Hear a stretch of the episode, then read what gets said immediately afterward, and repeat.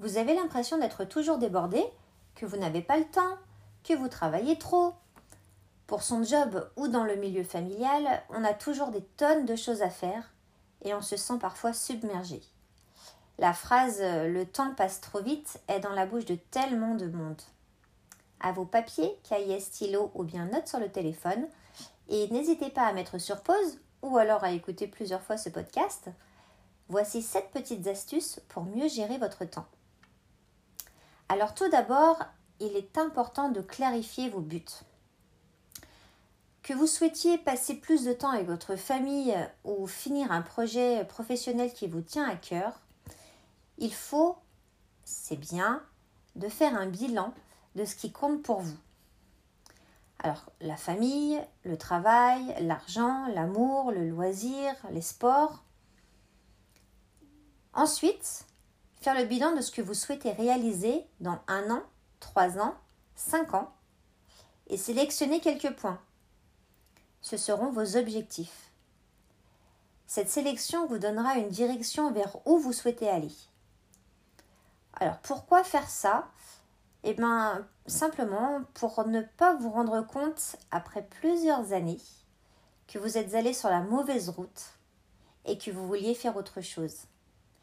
Et il y a tellement de gens que je vois autour de moi qui, euh, qui j'ai l'impression, ouvrent leurs yeux 35 euh, à 35 ou 40 ans. Euh, voilà, c'est donc c'est super important de, de clarifier, de clarifier ses buts et, et de savoir où on veut aller et surtout pourquoi. Ensuite, je voulais vous parler de la méthode SMART. Donc pour bien définir les objectifs que vous avez notés dans le premier point, et pour augmenter vos chances de réussite et de gain de temps, il est souvent nécessaire d'utiliser la méthode appelée SMART, qui est l'acronyme de S pour spécifique, donc il faut que ce soit un objectif précis, par exemple l'organisation d'un événement, euh, un voyage, un projet professionnel précis. M pour mesurable, il faut que l'objectif soit quantifiable, par exemple la somme qu'il va falloir. A pour atteignable. Il faut que l'objectif soit accessible même avec quelques efforts. Par exemple, acheter une maison à 1 million d'euros dans une semaine, euh, à moins que vous soyez multimillionnaire ou que vous ayez beaucoup en épargne, c'est difficilement atteignable dans le laps de temps. Bon, en tout cas, euh, là, je parle pour moi. R pour réaliste. Il faut être en mesure de pouvoir accomplir cet objectif en fonction du contexte.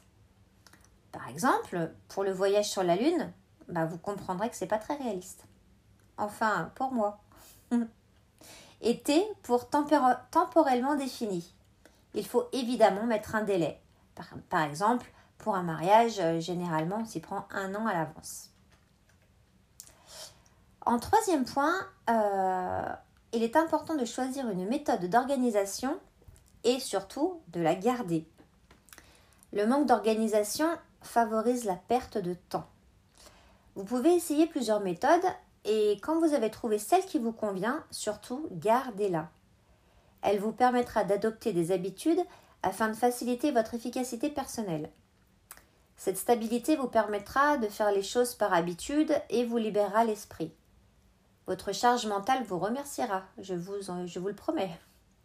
Choisissez un système d'organisation en fonction de vos attentes pour mieux vivre au quotidien et, pas, euh, pas le même système d'organisation que la voisine ou que la collègue ou euh, voilà, c'est vraiment le vôtre. Par exemple, moi pour m'organiser, euh, j'ai mon Google Agenda sur mon téléphone et sur mon ordinateur où tous les dimanches soirs, je note toutes les tâches à faire dans la semaine, les réunions, les rendez-vous, les cours de danse. J'utilise également la méthode de bloc de temps et le batching pour la création de mes contenus. Alors, par exemple, euh, je garde le jeudi matin pour toute ma création de contenu client et je ne fais rien d'autre. Et ensuite, j'utilise le logiciel Notion pour mes projets euh, professionnels et personnels. Quatrième point, identifiez vos voleurs de temps. Alors là, il y en a un paquet et je suis sûre que vous allez trouver le ou les vôtres. Alors, est-ce que vous êtes prêts? Tout d'abord, les écrans, bien évidemment. La télévision, Internet, le smartphone, la gestion des emails, les réseaux sociaux. On s'en rend pas compte, mais quand on est devant sa série, qu'on regarde des vidéos euh, TikTok ou YouTube, mais quand on lève son nez et qu'on regarde l'heure, mon Dieu, que le temps passe vite. Alors la solution que j'ai adoptée, je travaille dans mon bureau où il n'y a pas de télé, donc je vous rappelle que je travaille chez moi, et il n'y a pas de télé dans mon bureau. Mon téléphone est sur silencieux H24, et si vraiment j'ai besoin de ne pas être attiré pendant quelques heures, je le mets dans une autre pièce. Quant aux emails, j'ai un bloc de temps d'une demi-heure euh, en début de matinée. Je réponds aux plus urgents, dont euh, les réponses me prennent que 5 minutes. Ceux qui demandent une réponse plus aboutie sont marqués d'un drapeau rouge et je les traite en fin de journée. Les autres sont triés dans mes différents fichiers, les newsletters intéressantes dans à lire, et puis, sans vous mentir, beaucoup, beaucoup sont supprimés. Deuxième voleur de temps, l'entourage. Quand je parle d'entourage, je veux parler de la collègue bavarde, euh, de l'enfant quand on travaille à la maison, etc. Alors il suffit d'en prendre conscience et de gérer leur influence sur vos activités. Je travaille donc à la maison et quand je dois être concentrée et sans bruit, alors idéalement pour enregistrer le podcast, je préviens toute la maisonnée de ne pas me déranger pour quoi que ce soit. Alors bon, ok, si c'est grave évidemment, euh, mais pour savoir où est le t-shirt bleu euh, ou la casserole euh, pour le steak, ça peut bien attendre. Et je ferme la porte. Donc c'est exactement ce qui s'est passé il y a maintenant 7 euh, minutes que j'enregistre ce, ce, podcast. Nous sommes en plein pendant les vacances scolaires de la Toussaint. J'ai donc mon fils qui est dans le salon. Et donc je suis allée lui dire que j'enregistrais mon podcast, qu'il ne fallait pas me déranger et que je viendrai quand j'aurai terminé. Donc moi j'ai la chance, la chance. Mon enfant c'est un adolescent, donc il est plus enclin à comprendre qu'un petit de 3 ou 4 ans j'entends, j'entends très bien. Mais il faut, euh, voilà, il faut réussir à, il faut réussir à être concentré et, euh, à, se, mettre dans, une pièce bien fermée pendant quelques heures. Ensuite, voleur de temps, la procrastination ou l'art de remettre à plus tard. Et bien sûr, on se trouve toujours des milliers de bonnes raisons pour repousser et pour ne pas trop culpabiliser. Je serai plus en forme demain. Je n'aurai pas le temps de finir la tâche, autant la faire après-demain. Je n'aime pas la compta. Bon, ça c'est pour moi. L'idéal, euh, Brian Tracy l'appelle avaler le crapaud, c'est-à-dire de commencer la journée avec la tâche qui vous rebute le plus. Vous n'en serez que meilleur. Alors mon crapaud à moi, c'est la compta, vous l'aurez bien compris. Euh, et eh ben, elle est programmée une fois par mois, juste après la gestion de mes emails. Comme ça, c'est fait, on n'en parle plus. Ça me fatigue autant, mais au moins, je n'y pense plus de la journée. Cinquième point, pour mieux gérer son temps, c'est de planifier du temps pour vous. Alors j'en ai déjà parlé dans l'épisode numéro 3 de ce podcast que vous pouvez aller écouter. Il est important de se ressourcer pour gagner en productivité et mieux vivre. Alors oui, on ne va pas partir en vacances tous les 15 jours, je l'entends bien mais simplement une ou plusieurs pauses dans vos journées. Et quoi que vous pensiez, les pauses peuvent vous aider à gagner du temps. Vous n'êtes pas des machines, personne n'est une machine. Votre organisme a besoin de se reposer. Prendre ce temps augmente votre créativité, à prendre de meilleures décisions en moins de temps. Vous accorderez du temps pour vous et cela vous permettra de cultiver du bonheur ou alors de le partager avec vos proches. Notez ces temps dans vos agendas. Tous les jours, je m'oblige à prendre ma pause du déjeuner, parce que je pourrais très bien euh, travailler en mangeant, si, si, ça serait possible.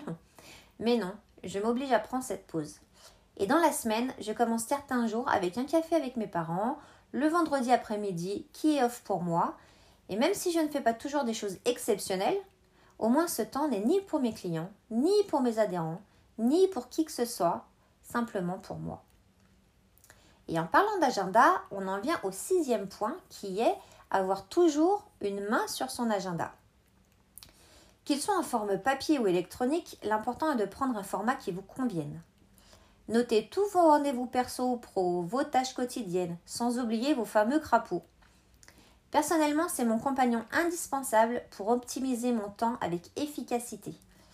J'en ai déjà parlé en début d'épisode, j'utilise Google Agenda qui se synchronise et sur mon téléphone et sur mon ordinateur. J'ai également un agenda papier personnalisé qu'on appelle Bullet Journal. Alors, il a le mérite d'exister, mais c'est plus de la création, du scrapbooking, du dessin qu'un véritable agenda.